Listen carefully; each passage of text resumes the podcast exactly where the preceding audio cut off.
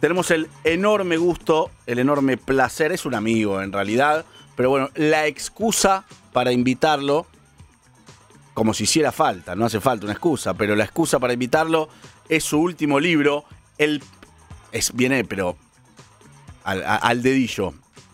El penal mental. ¿Preparación o suerte? ¿Quién lo escribió?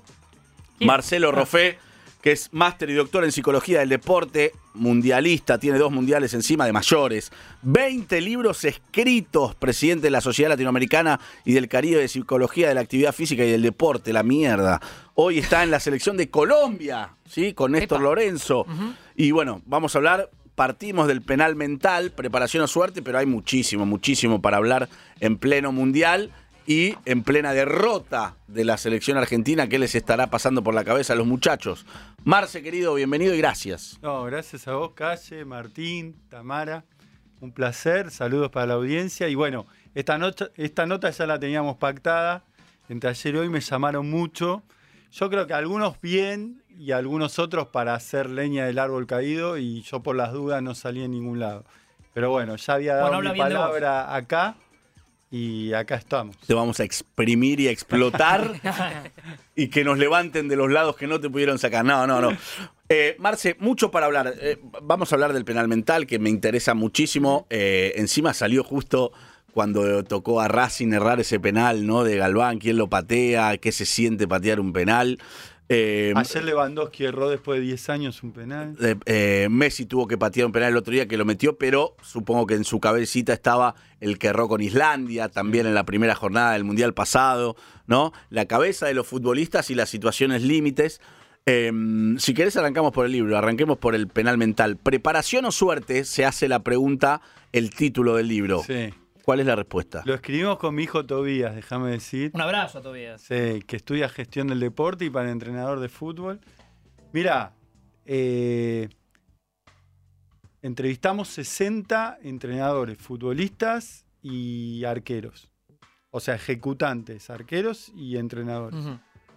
Y es como una investigación. Y nada, el 80% dice que en el orden mente, físico y técnica a la hora de, de elegir, primero la mentalidad. O sea, la confianza. Es Lo voy a meter, lo voy a meter, lo voy a meter. la confianza. Después, por ejemplo, hay un mito de que mm, si cambias el penal sobre la marcha, eh, Errás. tenés, tenés- no, tenés posibilidad de meterlo. No, la mayoría lo, lo hizo y lo erró. Lo erró, claro. Cuando hay tertulia entre dos o más, en general lo erran. ¿En serio? Sí, sí. Todo esto que vos Porque decís, perdés el foco. claro, todo esto que vos decís lo decís de la psicología, no es que Sí, no estamos sí. en el café No, charlando. Está estudiado. Claro. Sí. Está estudiado. Justo ayer, Marce, mira esto de porque decías de lo mente y a veces la mirada. Ayer estaba, teníamos de fondo el, el Lewandowski que estaba por patear y yo le decía a Calle, Memo Ochoa, el arquero mexicano, tenía, estaba muy confiado, muy tranquilo, como puede estar Agustín Rossi últimamente en Boca. Sí. Y Lewandowski, raro, porque es un tipo eh, goleador, tenía la mirada como, como, como- Yo notaba cierto nervio en la mirada. Puede ser, que calculo Sí, que eso sí. lo más claro que yo. Puede ser, igual Lewandowski es. O sea, es un 9 de, de los mejores del mundo. ¿no? Sí, sí, sí. Pero la instancia del penal se estaban pateando demasiado bien, ¿no? Habían pateado cuatro y habían convertido los cuatro. Sí. Y bueno, y lo erran los mejores, siempre. Al- Los que patean. Exactamente, los que se animan a patearlo. Después, por ejemplo, Rossi, que está acá en el libro, que hoy es el mejor arquero del mundo en penales, dijo que él no necesita distraer al ejecutante para que pierda el foco. Y también le da la suerte, porque preguntamos qué porcentaje le das a la suerte. Casi todos le dan uno, dos de 10. Él le da 5. Ah, mira. Ahora, tendríamos que definir qué es suerte. O sea, que vos vueles para un lado, pegue en el poste y entre, pues, o pegue en el poste y no entre. Si el que patea en visión del arquero lo erra, ya es un poco de suerte también, ¿no? De que le patee mal, que eso, este, que te toque el que pateó mal eh, o el que se puso nervioso. También puede ser que uno haga las cosas como para que, suponete, si vos tenés que patearle a Rossi o a Goicochea, que yo a veces lo vinculo con el tenis, ¿no? Si vos le tenés que jugar a Nadal, él te obliga a que juegues al fleje, por lo tanto no es que uno erra porque es burro, sino porque tiene que jugar más al límite. Entonces vos si, si sabes que le tenés que patear un penal a Rossi, sabes que la tenés que poner al lado del palo porque si no llega. ¿No? Ya- Entonces no es que lo erraste por burro, sino que bueno, Rossi tal vez sin hacer demasiado, sus antecedentes hicieron que vos lo erraras. Bueno, es- Tal cual. Y hay una película del año 69 que se llama El miedo del arquero al tiro penal de Wim Wenders, un director alemán, que está mal traducido el título, es La ansiedad del arquero al tiro penal, que hoy tendría que ser al revés. Hoy es la ansiedad o el miedo del ejecutante al tiro penal. Ujú. Pues el arquero evolucionó, se preparó y el ejecutante por ahí no tanto. Por ejemplo, Galván, yo creo que no había estudiado el jugador de Racing Mm. que de los últimos 10 penales Armani 7 se había tirado a la derecha. Si no, no le iba a patear a la derecha. Claro. Obvio. Eh, en cambio, los arqueros, Estudian más. yo creo que sí. Porque no tienen tanta presión y el que tiene la presión de que no puede fallar es el ejecutante. Claro, claro, pues se supone que penal es gol, se supone. Estamos charlando con, Marcelo Roffé, que fue eh, parte del equipo técnico de Peckerman, tanto en la selección argentina como en la selección colombiana. Ahora es miembro del equipo de Néstor Lorenzo en la selección de Colombia también. Eh, ahora y vamos- también estamos en Perú, en el Melgar, con Pablo Lavallén. Ah, Ah, muy bien, muy bien, Muy muy, bien. Eh, ahora vamos a volver sobre el libro y sobre los penales, pero te quiero aprovechar, Marce. Sí. Eh, el otro día jugó Argentina, perdió contra Arabia Saudita, se viene una final contra México. Vos ya viviste situaciones similares, porque estás en el fútbol desde hace décadas. ¿Qué estarías hablando hoy vos con Scaloni? ¿Qué estarías hablando hoy con los futbolistas? No, a ver, este es un equipo que yo lo, lo, lo posteé ayer. Es un equipo que hacía tres años y medio que no perdía. Ujú. 36 partidos. Entonces yo creo que tienen que volver a lo básico, como dice Jordan. eh, yo no soy nadie para aconsejar Las reglas de a- a Jordan. A Scaloni. No, eh, mi filosofía del triunfo. Él dice volver a lo básico, se llama un capítulo. Yo creo que bueno, no hay tiempo para lamentarse, hay que dar vuelta a la página rápido y ahora lo más importante es la cabeza, obviamente que también hubo cuestiones tácticas en donde el rival nos superó, no fue solo y físicas, no fue solo psicológico, pues siempre es una sumatoria de las cuatro áreas, técnico, tácticas, físicas y mentales. A veces se sobredimensiona lo mental, pero bueno, eh, yo creo que tendrá que poner lo mejor que tiene física y mentalmente. Acá ya no hay margen de error. Lo, lo que sí por ahí no sucedió es que a veces hay un, un error eh, individual que determina eh, la, la derrota de la selección. Puede ser, no sé, lo de Wilfredo Caballero o- o en el Mundial pasado, que se pone el foco en una persona, en un error, y pobre en su cabecita, ¿no? Sí, sí, que En este caso fue colectivo. culpable. Claro, claro, claro, claro. Sí, sí, fue colectivo. Algunos se la agarraron con el Cuti Romero. Ah, bueno, está, está bien. Puede no haber jugado bien, pero no es que no es el, culpable claro. de la derrota, digamos. No, obvio. Es que nunca alguien es culpable de una derrota porque es un juego de equipo. Digamos, por, eh, eh, a ver, eh, Federer eligió jugar al tenis porque cuando él tenía condiciones para jugar al fútbol. Y le dijeron, ¿por qué elegiste el tenis? Y él dijo, porque dependo de mí mismo. Muy En bien. el fútbol no. Mm. Y en el fútbol todos dependemos de todos. O nos salvamos todos o nos hundimos todos. O Claro. sea, es así. Inclusive a Messi, digamos, le armaron una estructura que le permitió ser feliz como nunca había sido y ganar la Copa América.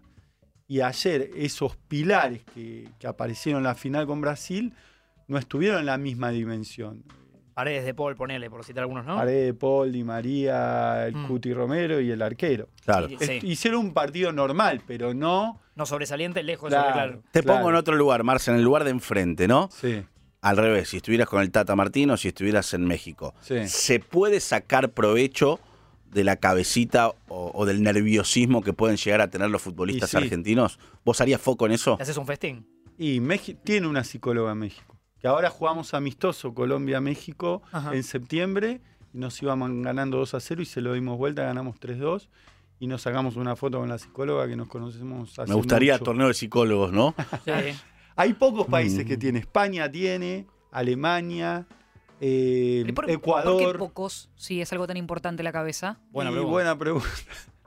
Pero no la tengo que responder yo. porque yo- Y porque todavía cuesta. ¿Qué cosa? Todavía cuesta. Cada vez menos, ¿no? Yo Pero todavía hablado- cuesta. Y pero seis selecciones de 32 son. Eh, sí, Seis selecciones Es poco. es, el Poquísimo. 20%. en su momento lo había hablado con jugadores. Una vez me dijo Lautaro Acosta que él, él estaba a favor, el jugador de Lanús, eh, Sí. estaba a favor de psicólogo, psicóloga en el plantel. me dice, el miedo un tiempo que, que yo lo tanteé a mis compañeros, era que lo que vos le cuentes después sea como un buchón del técnico, ¿viste? Que yo te cuento algo íntimo a vos, Ajá. psicólogo, por ahí hablando, no sé si mal del técnico, pero alguna fragilidad, una debilidad. Y el miedo del futbolista, aunque sea hace unos años, era que, que el técnico sea un amigo más de, Sí, del, del sí. psicólogo, ¿no? Eso está en mis libros, eh, en el primero, Psicología del jugador de fútbol con la cabeza hecha pelota, están todos los prejuicios que tiene Claro. el entorno.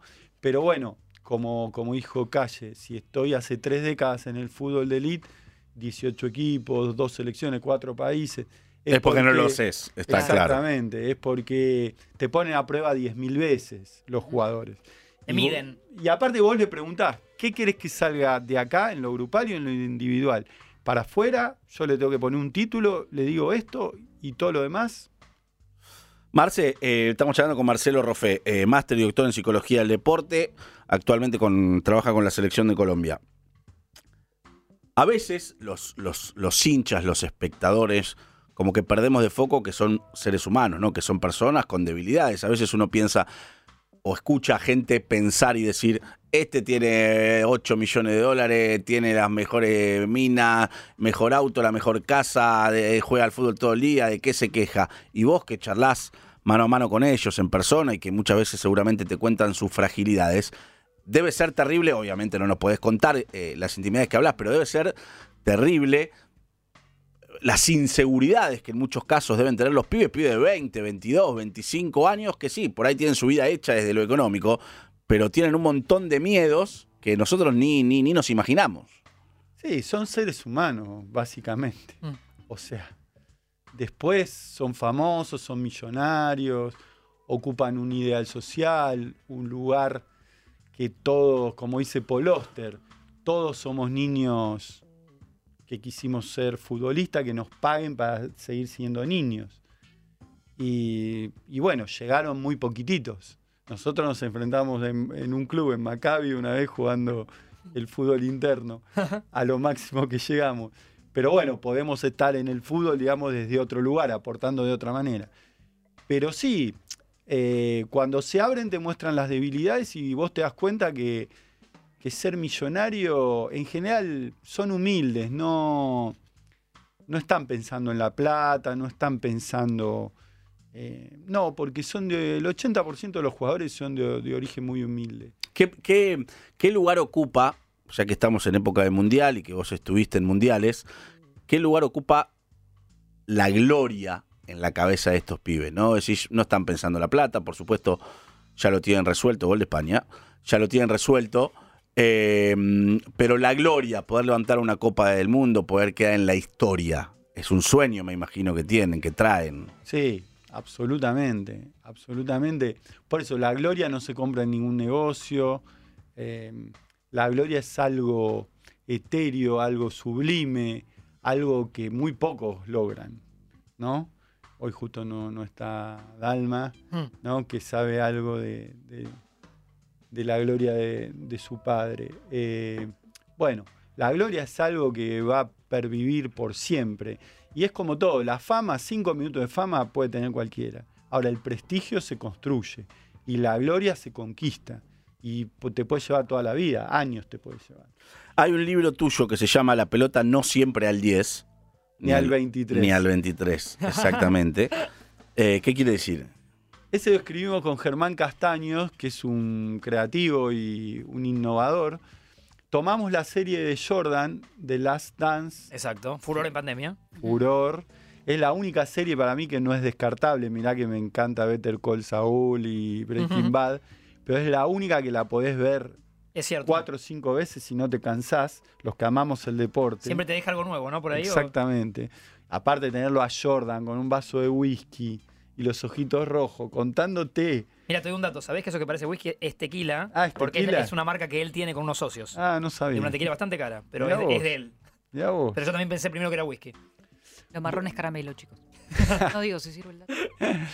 Entonces, que Jordan te esté contando, o sea, las 10.000 horas de grabación. Bueno, entonces nos basamos en eso para darle la mirada psicológica y la mirada creativa de esa serie. En eso. Pero no sé si sabían, Jordan estuvo siete años en los Bulls y no ganaba nada. Sí, Tuvo claro. que llegar Phil Jackson y por eso es la pelota no siempre al 10 ni al 23. Bueno, tuvo que llegar Phil Jackson y armar un esquema de equipo y no un esquema individual para Jordan, que a él al principio no le gustó mucho, pero lo que terminó determinando los cinco anillos, ¿o no? Exactamente. Los, los seis Claro, anillos. seis. Los seis Y anillos. Sí, sí, cinco sí. después en los Lakers. Exacto. Eh, ¿Qué es lo que hizo Scaloni sin darse cuenta con Messi en la selección? Rode- rodearlo bien, Hizo eso. Antes, 15 orgánicamente, ¿no? sí, 13 años, 12, la pelota siempre al 10. Como dice la canción. Mm, Y vino Scaloni y dijo, no, la pelota siempre al 10, no. claro. Marce, ¿esta derrota les, eh, le, les sirve a la selección? Eh, entre comillas, les sirve, ¿no? Digo, ¿podemos salir más fortalecidos o esta derrota nos tiró para abajo y qué difícil Mirá, salir muy de este difícil pozo? saberlo. Yo creo que vamos a ir para arriba. Ahora, eh, fue durísimo. Mm. Inclusive yo veía la entrevista el día anterior que le hizo con Tobías justo, con mi hijo, Sí. que le hizo Viñolo a Messi. Y Messi decía, qué importante ganar el primer partido. Lo decía todo el tiempo, que es lo que no se pudo hacer en el 2018. Yo creo que estaba fuera, fuera de los cálculos de todos, pero gracias a Dios fue la- el primer partido, porque te da margen a seguir dependiendo de vos mismo. Yo digo que si ganás los próximos seis, sos campeón del mundo. Sí, sí. no- ¿No? Queda menos. Antes quedaban siete, ahora quedan seis. Sí. Bueno, España perdió el primer partido Con- con Suiza. Con Suiza, exactamente. Y Ferraro con Messi en el Mundial 2005, que salimos campeones mundiales eh, Pancho sub-20, Ferraro, sí. también perdimos el primer partido. Tenés razón, no, no, me- no, había acordado, no me acordaba de Y. Messi estaba en el banco. Sí. ¿Vos trabajaste con Messi cuánto tiempo? Del 2004 al 2006. 2004, 2006, dos años, Dos- tres. Sí, 2004 cuando llegó, eh, que se armó, que Tocal y Peckerman armaron ese partido Con para que no se robó España. Sí.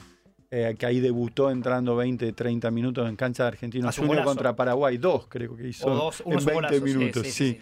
Eh, después, bueno, esa etapa cuando él venía, que no venía siempre porque ella era titular en el Barcelona, todavía no era la mega estrella, pero se le tomaron test psicológicos, todo, como, como a todos, y siempre me sorprendió su humildad. Conocí a los padres ahí, todo. ¿Vos tenés buena onda con Lío? Ahora no, no hablé más. No, últimamente. No le contestás los mensajes, ¿no? Le clavo el- la, la- la última vez que lo vi fue cuando viajé con mis hijos a ver Barcelona Atlético de Madrid, enero, no, 31 de enero del 2016, que ganaron 2 a 1 con un gol de él y, y lo pudimos ver a la salida. Y nos dimos un abrazo después de, de nueve años. Pero no, no, después no, no tuve más, más contacto. Y después, bueno, en la previa, esa preparación para el Mundial Sub-20 del 2005, que estaba Agüero, Biglia, Sí. Zabaleta, Ustari, Gago. Y después, bueno, un poquito la previa del Mundial 2006, ¿no? Y, y todo eso. Estamos hablando con Marcelo Roffé, eh, máster y doctor en psicología del deporte, dos mundiales de mayores encima, 20 libros escritos, el último, El penal mental, preparación o suerte. Vuelvo al libro Sí, y vuelvo a los penales, sí. porque en un mundial, ya en instancia de, de- de octavos de final en adelante, sucede de manera permanente que haya definición por penales, ¿no? Para pasar o no pasar podés convertirte en héroe, pero por sobre todas las cosas podés convertirte en villano para siempre en la cabeza de tus este, compatriotas, lo cual es muy duro, ¿no? Errar Durísimo. un penal y que durante 30, 40, 50 años te recuerden como, el responsable de, de haber dejado a tu selección afuera en una final, en una semifinal, en cuarto de final, es durísimo. Vos en el 2006, vos estabas en la selección. Yo fui asesor externo, no viajé. Bueno, pero eras, Sí, sí, estabas con esa colaboraba, selección. colaboraba con el Quedamos cuerpo afuera, técnico. claro, quedamos afuera por penales. Absolutamente. ¿Y qué, cómo, qué, qué pasa? Lo habrás charlado mil veces en la cabeza de un futbolista entre que camina de la mitad de la cancha, acomoda la pelota y decide patear. No, yo creo que a- a- Bilardo alguna vez dijo que había que poner un acompañante terapéutico, ¿viste? Para caminar. De la mano. Sí, Muy sí. bueno. Claro, esos pasos. Eh, yo creo que ahí tuvimos la mala suerte, pero, a ver, mala suerte. Eh, Klose lo lesionó a propósito a Bondancieri. ¿Sí? Es una teoría mía paranoica, pero la escribí en eh, la nueva edición del primer libro. Ajá. Porque ellos apostaron a los penales y ellos sabían. Ellos, desde que Stielique erró un penal en el 82, Uri Stielique, Sí. durante 30 años no erraron más penales. En mundiales. La máquina alemana. La máquina alemana, en mundiales y en definiciones. ¿Por qué? Porque lo incorporaron y sistematizaron al sistema de entrenamiento diario. Ujú. Mirá. Con gente atrás del arco, con parlantes, con gente insultando, eh, poniendo al arquero a un metro del poste y había que meterla ahí. Como La- con gente insultando. Simulando, Sí, compañeros. Ah, entrenaban sí, compañeros insultando para, Sí, para tratar de, para, para tratar de parecerse lo máximo posible Sí. a lo que va a suceder en un partido. Eso parlantes también. Claro. Parlantes como. Y gritos de la gente. Ambiente, sonido Ajá. ambiente. La frase se te achica el arco. ¿Cuán real es? Y sí, es verdad. Se te achica mucho. Y sí. Y se te agranda el arquero. Ajá. Las dos cosas. ¿Lo que hace el Dibu Martínez está bien? Y creo que pasó un poquito el límite. ¿En qué sentido? Y. La provocación. de- Sí. Mira que te como. Ajá. Sí. O el show, ¿no? Como el show. Como el show, algunos gestos. Creo que después de eso ya no se permitió más. Mm. Pero no me parece mal que cada arquero tenga su estrategia para desconcentrar al ejecutante. ¿Cómo se.? ah, dijiste una palabra que me interesa también, Marce. Eh, ¿Cómo se sostiene la concentración 90, 95, 100 minutos? Nosotros somos un programa acá, yo me desconcentro todo el tiempo, Sí. todos nos desconcentramos Nico, todo el tiempo. nosotros estamos Es bien. imposible mantener la concentración. Yo en un momento él, ¿eh? pienso lo que tengo que hacer después, pienso Sí. si vino la comida, La lista de supermercados. pienso que me manché la remera, no sé, Claro, empiezo a sí. pensar en Bueno. pelotudeces mientras Sí. hablo, ¿eh? Es muy buena la pregunta. Mira, es imposible mantener la concentración 90 minutos. De hecho, las charlas TED que ustedes habrán visto se inventaron son de 18 a 20 minutos. Pues está estudiado que Está estudiado que vos un tema. Más de 40 minutos no puedes prestar atención. No, 20. Ajá. En la Pero, escuela. pero el tema. Bueno, en la escuela es mucho más exigente y un partido. El tema es. No es perder el foco, es volver rápido. Ah. Entonces nosotros les damos herramientas a los deportistas. no es perder el, no perder el Está foco, sino volver rápido. Está Sí, muy bien. Exactamente, con autodiálogo positivo o bien un lesionado, perdés el foco, te vas a la tribuna, lo, es volver rápido. Mm. Claro. Y, y para eso hablarte, ¿no? ¿Qué pasa, Jimena? No, le quiero preguntar al doctor si te puede dar esas técnicas a vos, que me haría muy bien. Bueno, Ay, qué graciosa, qué Salgo veces divertida. vuelvo, a veces no vuelve. Bueno, podemos decir, está bueno, podemos decirlo más allá del chiste, le puede servir a mucha gente. Sí. ¿Hay alguna, este, alguna técnica No, para volver rápido? Hay que saber volver. Hay dos cosas, la meditación, Ah. nosotros le enseñamos, bueno, ustedes leyeron Canastas Sagradas de Phil Jackson. Sí, yo lo leí. Bueno, ahí él habla de una meditación con el psicólogo que él tenía, Manford, que era psicólogo del deporte y especialista en, en mindfulness. Sí. y los sentaba 10 minutos a los jugadores, eh, al gusano Rodman, a, a Claro, todos, que- a Pippen, a Jordan, 10 minutos con la espalda recta, eh, mirando el piso, podía cerrar los ojos y nada más con el afán de respirar.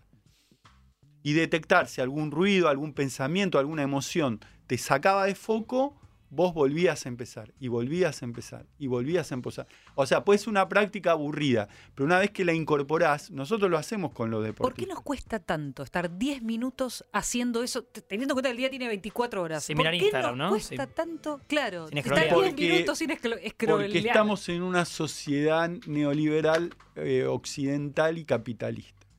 Entonces, no tenemos la, la impronta oriental de cuidar el cuerpo, de prevenir, ¿entendés? Eh, nosotros se rompe algo y vamos, vamos a arreglarlo, al revés.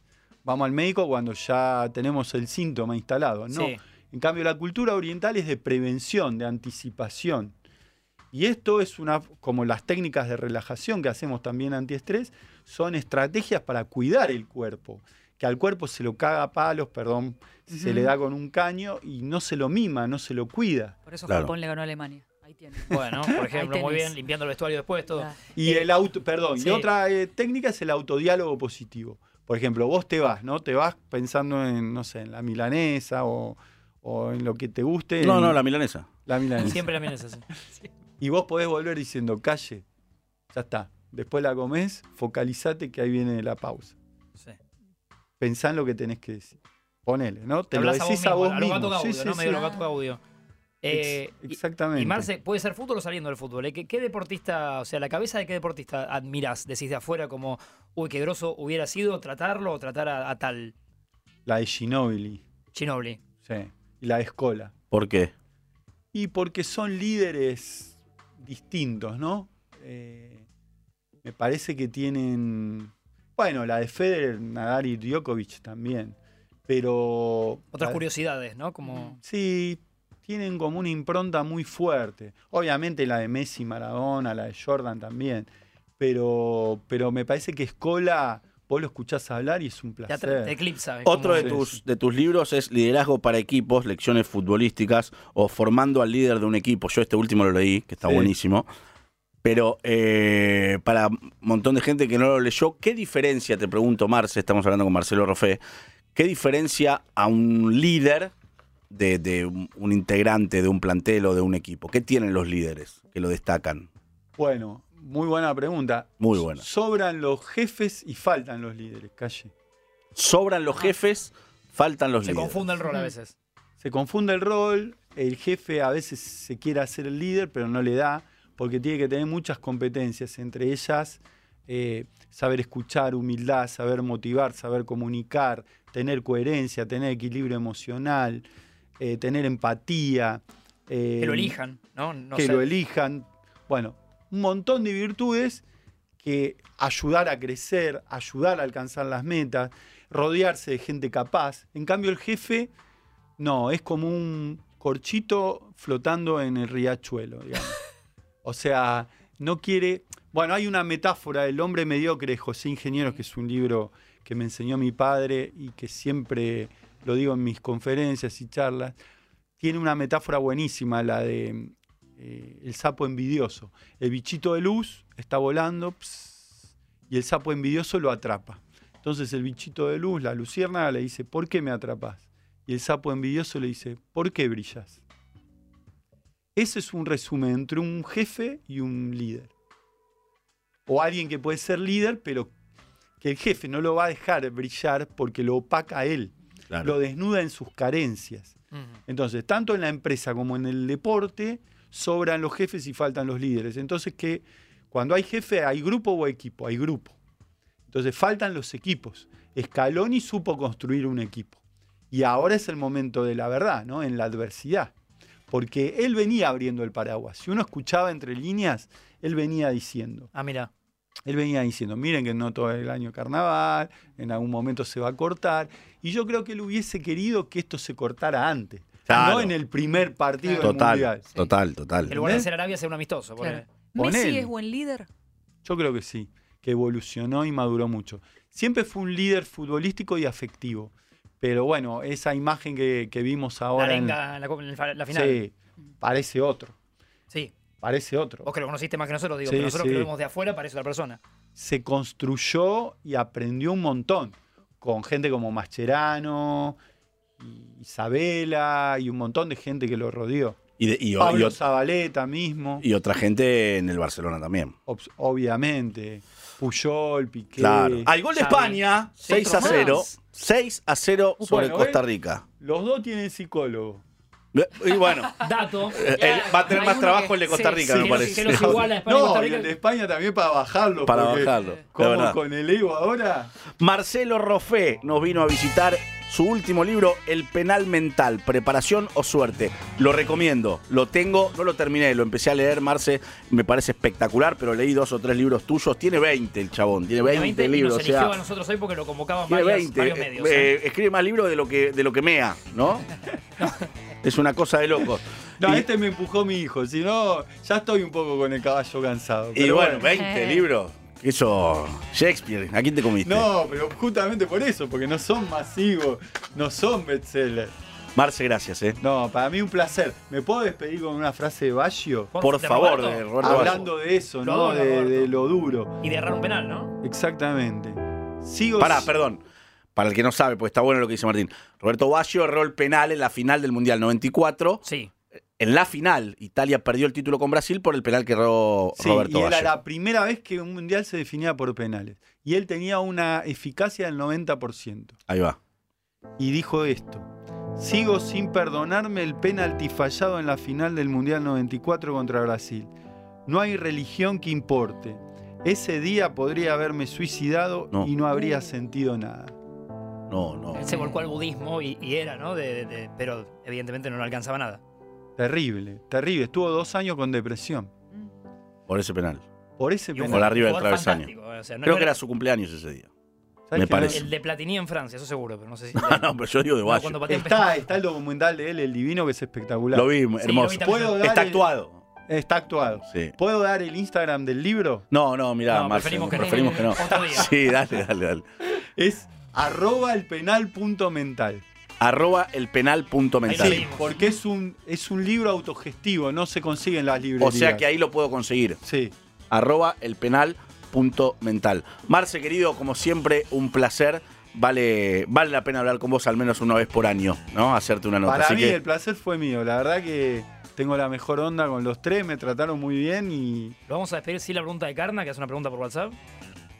Si querés hacer la pregunta de Carna, merece Carna que la pregunta de Carna para A cerrar. ver. Porque se preocupó. Carna Jorge. Crivelli, le mandamos un abrazo.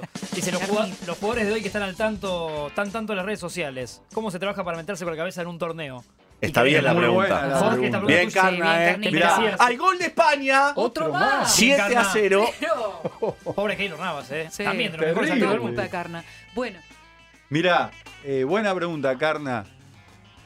Justo e- esa conferencia la di en un congreso en España hace tres años y medio. ¿Cómo afectan las redes sociales la cabeza de los futbolistas y entrenadores? Mirá, es un arma de doble filo el teléfono. Porque si el teléfono es inteligente, nosotros quedamos como objeto directo. Si el teléfono es sujeto y es inteligente, No empiece con la clase de lengua No, acá, no, ¿eh? ¿en qué lugar quedamos? De objetos. O sea, nosotros, el teléfono es inteligente y nosotros qué somos? Claro, está bien eso. No somos muy inteligentes porque nos maneja el teléfono. Exacto. Entonces, es un arma de doble filo. Entonces, yo recomiendo a, a los deportistas que, que acompaño que antes del partido y después del partido se aíslen. No, no tengan contacto con Unas redes horas sociales. antes y unas horas Claro. después. Sí. ¿Por qué? Porque antes perdés el foco y después también. Después te fue bien o mal, te fue bien, te elogian demasiado y los elogios son tan malos como las críticas. Está muy bien, está muy bien. Marce, gracias, ¿eh? No, por favor, un placer. Marcelo Rofé, psicólogo del seleccionado argentino, psicólogo del seleccionado colombiano, psicólogo del Melgar, entre otros 16, 17 clubes, autor de 20 libros, padre de Tobías y buen jugador de fútbol. Yo lo vi, ¿eh? Buen jugador Ah, de no fútbol. Tampoco, tampoco, pero buen jugador de fútbol. Chao, Marce, gracias. Un placer.